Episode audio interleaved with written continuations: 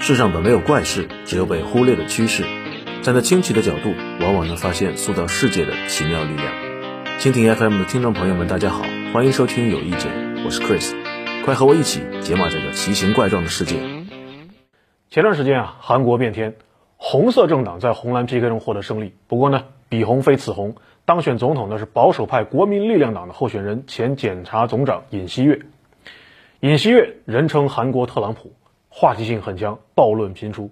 他对外主张进一步投向美国，我家大门常打开，开怀容纳核武器；对内主张进一步压榨大韩民族的优秀耗材，说应该啊让人每周工作一百二十小时，相比之下每周工作九十八小时的奥斯维辛那就是谢。尹锡悦呢虽然还在后任阶段，但已经开始做出兑现竞选承诺的姿态了。头一件事是宣布要把总统府啊搬出青瓦台，没错。搬办公室是他的竞选纲领之一，因为他觉得在这里办公太不亲民了，所以为了跟国民打成一片，他想搬到韩国人心目中的国门光化门去，天子守国门嘛。但就韩国社会这个撕裂的程度啊，难保尹大统领不会真的和人民打成一片，极端情况下甚至可能会成为永乐帝。于是呢，就折中妥协一下啊，提出了一个搬去国防部大楼的方案。哎，不知道的同学可能会好奇啊。国防部又怎么个亲民呢？难道路人想来就来，想走就走吗？因为这是公共厕所吗？其实啊，国防部跟青瓦台比啊，与民众之间的距离肯定还是接近不少的。因为青瓦台确实有点偏，它始建于一一零四年，是高丽王朝的离宫，那本来就是当别墅用的，当然就不在闹市区嘛。所以后来的朝鲜王朝啊，迁都汉阳，也是今天的首尔，在青瓦台以南兴建了景福宫，青瓦台成了景福宫的后院。曾经作为过科举考场和卫兵练武场，啊，还有国王的亲耕地。在日本吞并朝鲜半岛之后，在这里建成了日本总督官邸。大韩民国成立后，李承晚将其命名为景武台，用作办公室和官邸，啊，由此成为韩国权力中心的象征。一九六零年，因为要避讳这个“武”字的忌讳啊，景武台更名为现在的青瓦台。那这么一看，尹锡悦对青瓦台的批评，说的是帝王权力的遗产，也不是没有道理的。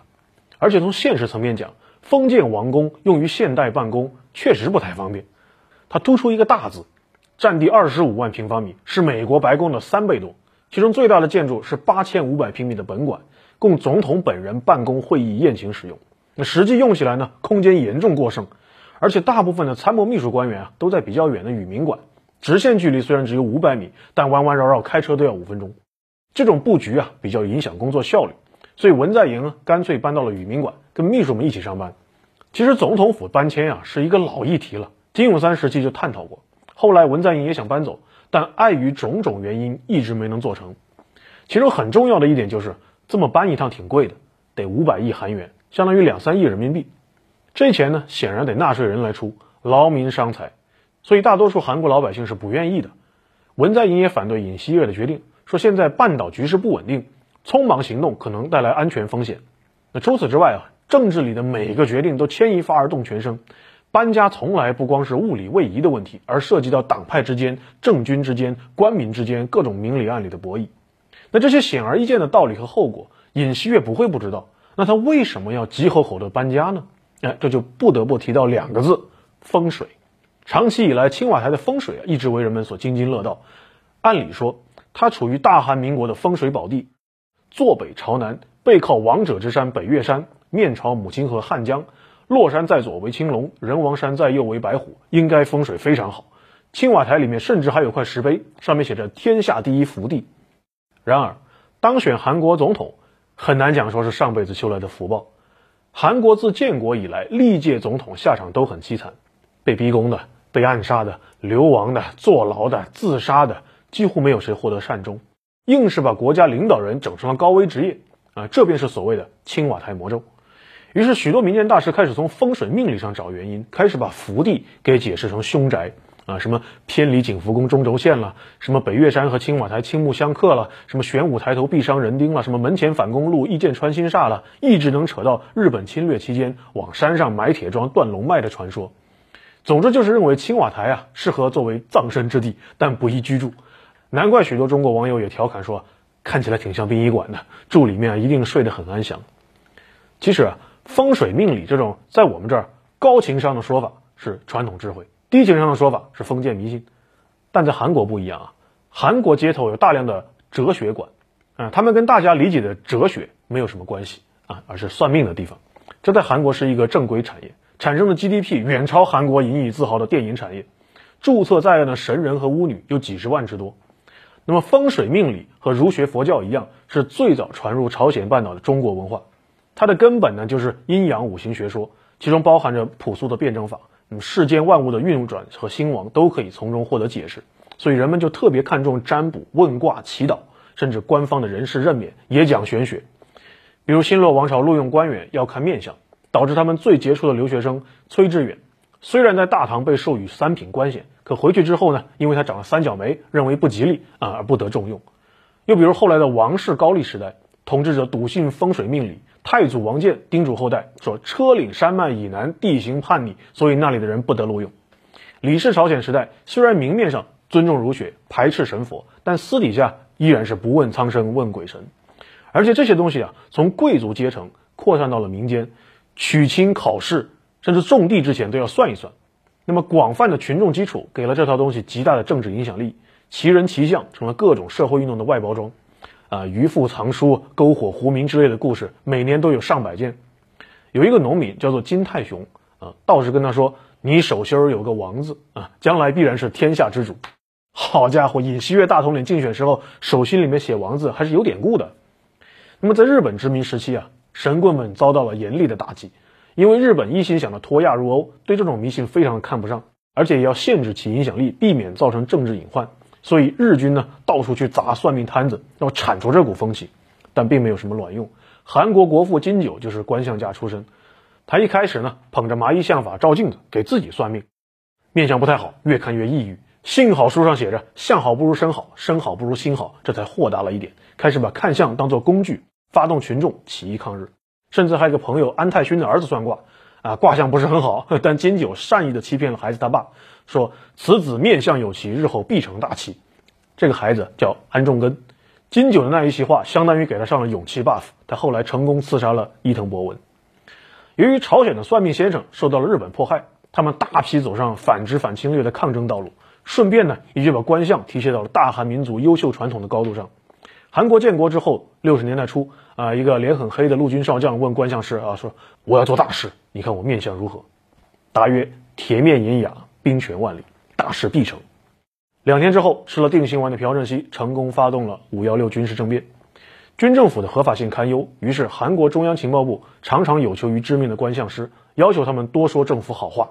后来的全斗焕镇压光州民主运动，合法性极度匮乏，于是他更加迷信，要求全国人民一定要好好写全字。上面的人不能写成入，否则权就不是人中之王了。那么除了这些传统流派，西方来的基督教也在韩国越来越主流。金大中曾经说过：“韩国没有基督教，就永远无法实现民主。”哎，这句话倒是没错。天主教会是韩国反对军政府走向民主转型的主导力量。文在寅也是天主教徒，但外来宗教也滋生了许多本土异端和缝合怪。比如前些年的韩国总统朴槿惠深陷邪教门，她那个干政的闺蜜崔顺实来自融合了基督、佛教、萨满的勇士教。朴槿惠呢还给新天地教会长李万熙颁发国家功勋人士证书，而新天地教是被认定的基督教异端。这样一看，尹锡悦信风水实属正常啊，算是继承了前辈政治家有信仰的光荣传统。那么除了搬离青瓦台，他迷信的传闻还有很多，有三个法师跟他关系颇深。啊，第一个是点拨他在司法考试中屡败屡战的无情大师，第二个是鼓励他辞去检察长，参选总统的天宫法师，第三个是他竞选团队里的鉴真法师。那么这个鉴真呢，是新天地教会的核心成员。二零二零年韩国的新冠疫情就是从这里开始爆发的。教会以“死亡本是归宿”为口号，大量聚集不戴口罩的信徒。当时文在寅两番推动警方去调查新天地教会，但都被检方驳回了。从中作梗的正是检察长尹锡悦，而他可能就是接受了那个鉴真法师的意见。尹锡悦作为前检察总长，原本代表着韩国的法治，结果高度迷信，身边至少有二十人被曝光与巫蛊有关。那么，为什么韩国上上下下都那么迷信？宗教的影响力为什么这么大？其实呢，和它的历史呢很有关系。古代朝鲜照搬中国的许多制度，比方说科举，但学的不够彻底。啊，不是面向平民社会，而是巩固士族门阀。他们有一个东西叫做两班制，也就是文武两班。这些贵族呢是一等人，下面还有二等乡吏、三等平民、四等贱民，而且各个阶级之间有明确规定不得通婚，所以二等、三等人很难攀龙附凤啊，贱民就被别说了，开除人籍。其实就跟印度的种姓制度差不多。那么在高丽王朝呢，科举就相当于一等人的贵族学校。到了李氏朝鲜时期，能参加科举的就只有两班贵族的嫡系子女，庶出的都没资格。科举这个原本增加社会流动性的制度，成了上层社会的提纯工具，造成了永恒的割裂。朝鲜成为日本殖民地之后，两班贵族勾结侵略者，你不要没收我财产，我就传播亲日思想，帮你统治半岛。日本人被赶跑之后，两班贵族没有被清算，反而卷土重来。右翼独裁政府拉拢垄断式企业，军阀财阀，不就是现代的五班文班吗？他们堵死上升通道，实行精英统治，导致韩国社会的结构跟古代王朝相比没有本质的变化，成了一个披着现代化外皮的标准封建国家。在这里，前现代迷信和现代经济完美融合。咖啡馆有算命的，电影院有算命的，做美甲也有算命的，各路大师见缝插针的与你分享神秘智慧。在这里，整容业无比的发达，你以为只是单纯的爱美吗？不，医院里其实配了权威的相面师，人家在帮你重置运势。这叫韩国版的“我命由我不由天”。在这里，大批今生看不到希望的人选择皈依宗教，他们需要精神鸦片，需要彼岸信仰。至少名义上，上帝面前人人平等。大家虽然没有财务自由，但有宗教自由啊。在这样的社会风气带动下，任何人都可以创造新的宗教，这使得一个小小的国家成了孵化各种邪教的大温床。除了在绝望中寻求希望的底层大众，还有一小部分中产阶级靠着割底层信徒的韭菜，飞升到上层社会，串联起教会、财团，甚至裹挟政治权力。他们一方愿打，一方愿挨，延续着一种社会性的迷惘。是啊，没有经过新文化运动，没有唯物主义思想改造，不论政治光谱左右的韩国人，多少都有点神叨叨。而究其根本，还是阶级固化这座大山破不掉。无力改变现实，只能选择相信玄学。难怪各种迷信居然能在第四次工业革命时代野蛮生长。好了，关于青瓦台和韩国新总统，今天我们就聊到这里。有意见是一个关注日常生活的节目，站在亲戚的角度解码奇形怪状的世界。我是 Chris，我们下期再见，拜拜。